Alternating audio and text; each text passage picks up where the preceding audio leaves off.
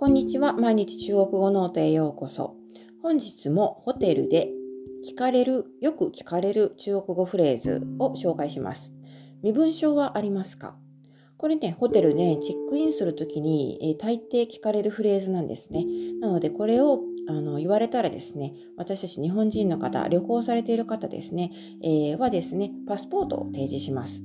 はい。でも、あの、中国の方が聞く場合はですね、パスポートというよりも身分証はありますかというふうに聞かれることの方が多いので、これをね、紹介しておきたいと思います。中国語で身分証はありますか？こんな風に言われます。有身份证吗？有身份证吗？有身份证吗？というフレーズなんですが、これもね、今回も一文字ずつ紹介していきたいと思います。まず最初の文字、これは、よという文字がありますね、え、これ、あるという意味を持ちます。日本語でも同じ漢字を使って、あるということをあの使いますね。発音記号はですね、you で第三声、低く沈む音になります。よよという音になります。そしてその次の3文字、これで身分証という意味の中国語になります。文字を見ているとね、なんとなく日本語の身分証とあのかなり近いのでわかるかなと思うんですが、耳で聞くとですね、一瞬何を言われているのかわからなかったりしますね。発音が全然違います。身份证、身份证というふうに発音します。まず最初の文字、これはあの、身体の身、体という文字ですね。中身の身という文字ですが、これ発音記号は SHEN。第一声、高く平たく伸ばす音になります。SH で始まっていますので、反り舌音になりまして、口の中で舌を上向きに反り上げて、その左右から息を漏らすようにして発音します。シュン、シュンという音になります。その次の文字、これはね、あの、日本語で言う、日本語で書く身分証の文に人弁が加わっていますね。これ音はフェン、フェンというふうに発音します。発音記号は FEN。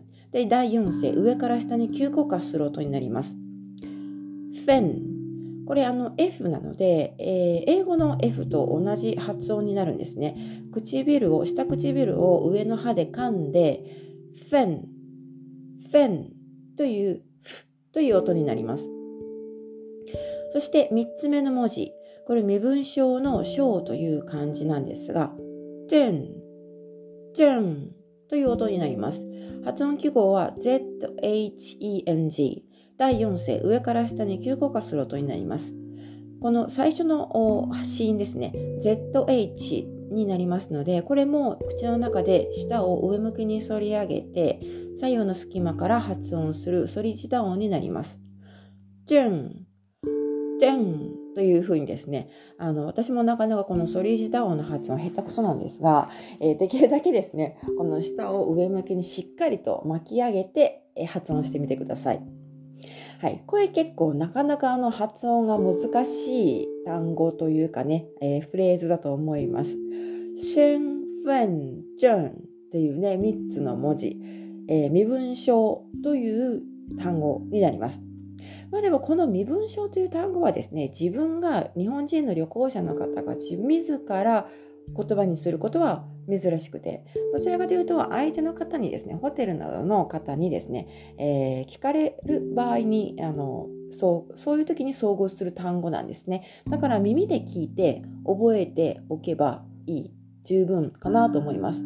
発音ができないとかね、発音が難しいというのはですね、発音、自分の口で発音する機会というのはそれほど多くないので、えー、ただし、よく聞かれるフレーズなので、耳で耳で聞いて分かるぐらいには覚えておいてほしいなと思います。はい。そして、あの、最後にね、まという文字が、あの、加わっています。これ、あの、先ほど何回か、あの、先のエピソードで出てきましたが、何々できますか？何々ですか？のかに相当する疑問を表す、えー、文字になります。発音記号は MA なんですが成長がなくて形成として発音されますので軽く添えるような形で発音してみてください。まという音になります。はい、これでし、えー、身分証はありますか？というフレーズができました。有身份证吗？